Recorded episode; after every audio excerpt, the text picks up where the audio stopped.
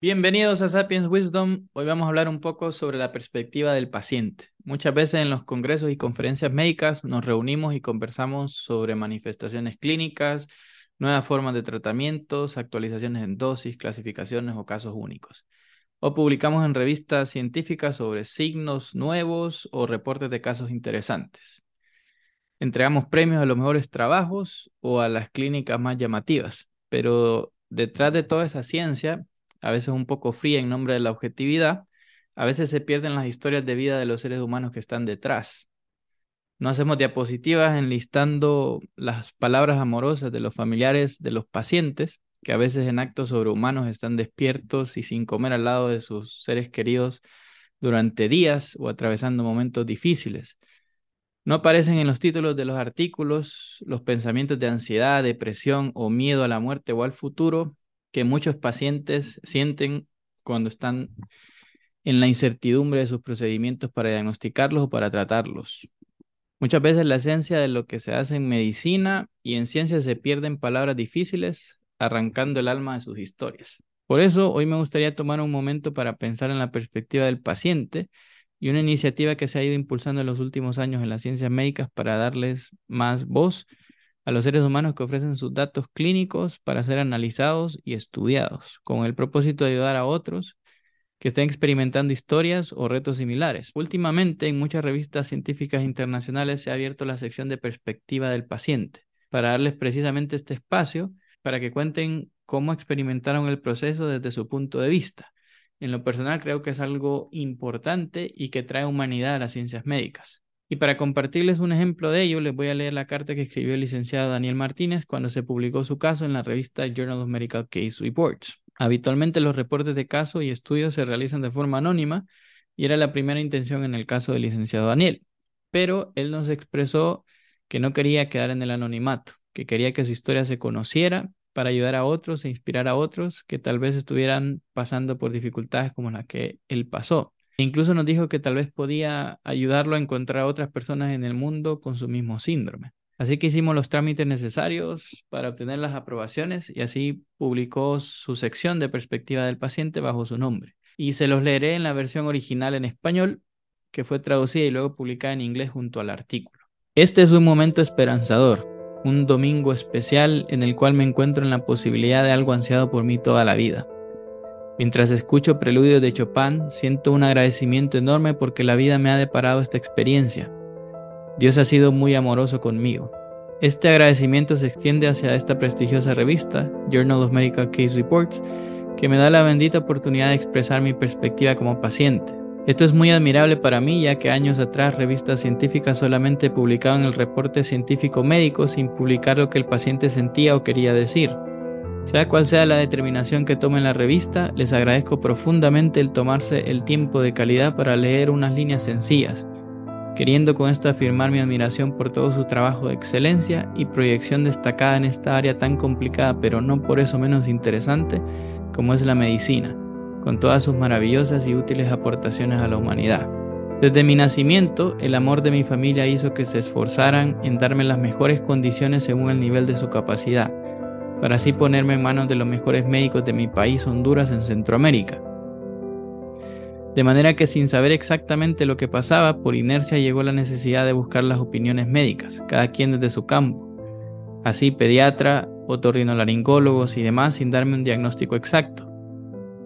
Eso me inculcó la disciplina de cuidar mi salud, siendo que después a partir de los 17 años yo mismo busqué ayuda profesional, específicamente cirugía plástica, cardiólogo, dermatólogo, gastroenterólogo, ortopeda y medicina general ante malestares que sentía.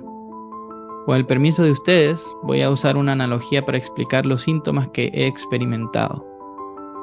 Ya hace mucho tiempo que Copérnico hizo pública la realidad, hoy comprobada por la ciencia, que nuestro planeta Tierra gira alrededor del Sol y no al contrario. Muchas cosas que antes no se aceptaban hoy día, la ciencia las ha ido develando y aún estamos envueltos en el estupendo misterio de la vida, desde que el Big Bang empezó a expandir el universo. Me he dado cuenta con el tiempo que el mundo no gira alrededor de mi existencia, sino que mi ser es el que depende de las leyes de la vida, así como soy. Apruebo lo que Descartes fundó como la base de la conciencia, pienso y luego existo. ¿Qué soy? Nada más una de las innumerables formas de vida que forman parte de todo este vasto y profundo universo, como una especie de nanocosmos, ADN. Debió pasar varios tiempo para empezar a sospechar mi genética real. Nací casi como todos, solo que sin saberlo había una pequeña falla en mi genética. Dios usando a esos seres angelicales como me gusta definir a los médicos y enfermeras me ayudaba a esclarecer lo que me pasaba, puesto que era notorio que mis orejas habían nacido con implantación baja, mentón hundido y con el tiempo serían más notorios otros rasgos.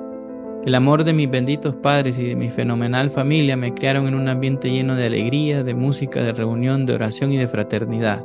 En medio de todos estos síntomas, usando la analogía anterior, había todo un interesante y sensible sendero que recorrer. Veía que las visitas a los médicos eran frecuentes e intuí, además de una revisión general, que algo pasaba, aunque no lo podía explicar. En mi hogar me trataron siempre como alguien normal, un niño como todos. No fue sino hasta la escuela que en quinto año empecé a ser víctima de bullying. Esto fue como una especie de túnel en mi vida, puesto que a medida que pasaban los años e incluso en el colegio perdí tres años debido a que no supe manejar estas emociones. Cuando empecé la adolescencia vi que se agudizaron más mi mordida abierta, incluso la forma de mi cabeza abultada de atrás, acné excesivo operado de emergencia, sufriendo además cuatro fisuras en mis pies, ardor en el estómago, ansiedad, dolores de cabeza frecuentes y un nivel de depresión que tuve de mi vida, que únicamente el creer en Dios y sentirme amado por mi familia y mis amigos me dio la esperanza para seguir adelante. No fue sino varios años más adelante que dándome cuenta de que existía un equipo de investigación en la Universidad Católica de Honduras, solicité ayuda profesional, la cual de inmediato fue gustosamente aceptada, dando lugar a una serie de exámenes generales y específicos, en los cuales me sentí por una parte normal porque ya había pasado por hospitales y otros centros, y al mismo tiempo sintiéndome muy optimista porque eso significaba la posibilidad de descubrir realmente quién era yo genéticamente. No sufrí molestia alguna en estos exámenes, solo una sensación de ansiedad por no moverme en la tomografía y durante la toma de muestras sanguíneas algo de debilidad. No obstante, sentí que Dios estaba conmigo cada vez más porque estábamos trabajando con el método científico para ayudarme a esclarecer mi caso. A mis 44 años de edad me siento aún como un adolescente y quiero experimentar la vida en su total dimensión.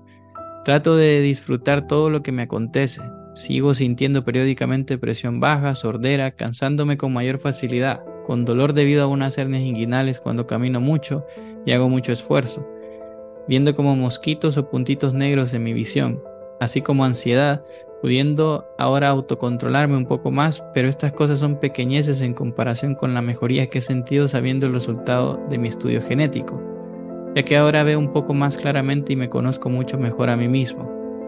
Me encanta disfrutar siempre en familia, mi madre, mi hermana, mis sobrinitos y demás, incluyendo mis mascotas y mi tiempo a solas conmigo mismo, mis amistades y el ambiente de mi trabajo y cualquier lugar donde yo voy. Tengo una resistencia de vitalidad, me gusta caminar mucho, observar la vida y pienso en que aunque no soy muy diferente de lo que era antes de empezar el examen genético, ahora tengo una mayor conciencia de mi vida. Hay infinidad de cosas que yo quisiera compartir y terminaré haciéndolo con este poema. Nunca lo podré explicar humanamente. Dios existe. Lo demuestra mi cromosoma 7. Lluvia de amor puro, ADN misterioso, eslabón perdido cuya misericordia encuentra y restaura. He vagado con el pueblo de Israel 44 años y la luz increada, Dios inmortal, revela su misericordia en lo inusual. Como un gitano fui de doctor en doctor, de hospital a quirófano. No vivirá, fue dictamen de ciencia al verme nacer.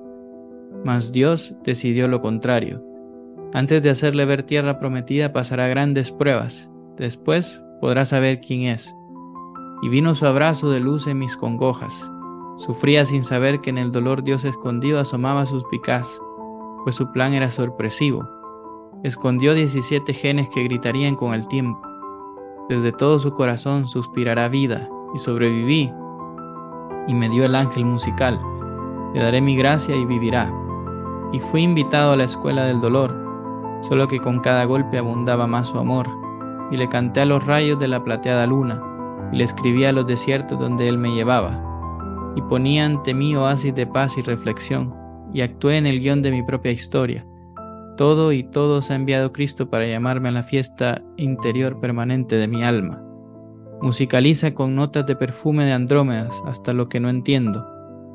Todo es una bendición, y así como el pueblo de Israel tuvo un Mesías que los gentiles a su compás recibirían, algo así yo recibí esa buena noticia. Dios sabe lo que es mejor. Como todos tengo fallas y miserias humanas, posiblemente más que otros, pero muy encima de mi arcilla y moléculas vine a decirle al mundo que Dios es amor y que es posible ser feliz. Aún dentro de mi síndrome, la felicidad eres tú, pues Dios vive dentro de ti. Tantas cosas quisiera escribir, pero mi torpe inspiración no me deja más. Es tanto el deseo de decir un lenguaje nuevo, ese que Dios hizo al crear el Big Bang, que nunca acabaría ni a razón de la velocidad de la luz elevado a lo infinito. Oh corazón que ha recibido innumerables emociones, sigue adelante sin desfallecer. Más que fórmulas trigonométricas, laboratorios y genética, pongo en manos de Dios y la ciencia lo que falte por vivir en armonía. Daniel Martínez Irías.